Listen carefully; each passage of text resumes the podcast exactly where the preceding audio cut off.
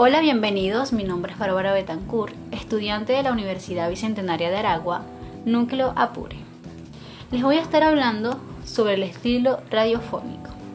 Es un hecho que en cada país, que cada estado y en cada emisora existen diversos estilos que añaden el toque de originalidad a cada emisión radiofónica, pero igualmente siguen existiendo características que los unen, ya que, eso, ya que sin esos elementos habría una transformación de lo que está buscando comunicar.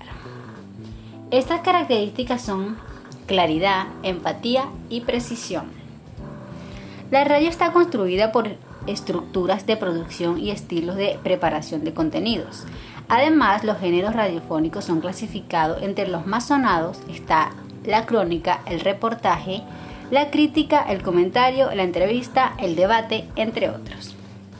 Por otro lado, los formatos como estilo radiofónico corresponden a una continuidad que determina la programación de emisoras radiofónicas. Por cierto, según los institutos radiofónicos mexicanos, tener un estilo radiofónico no solo significa que la totalidad de las emisoras deban escucharse exactamente iguales a las demás, ni tampoco deban tener el mismo perfil, sonórica y lenguaje.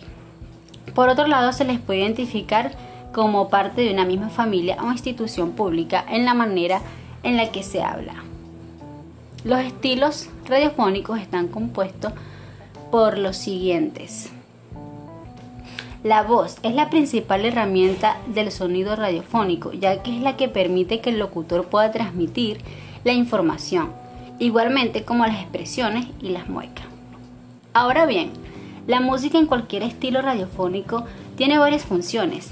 En este proceso, una de las funciones llamada sintáctico gramatical, que funciona como signo de puntuación dependiendo de cuánto dure la melodía. Muchísimas gracias, espero les haya gustado.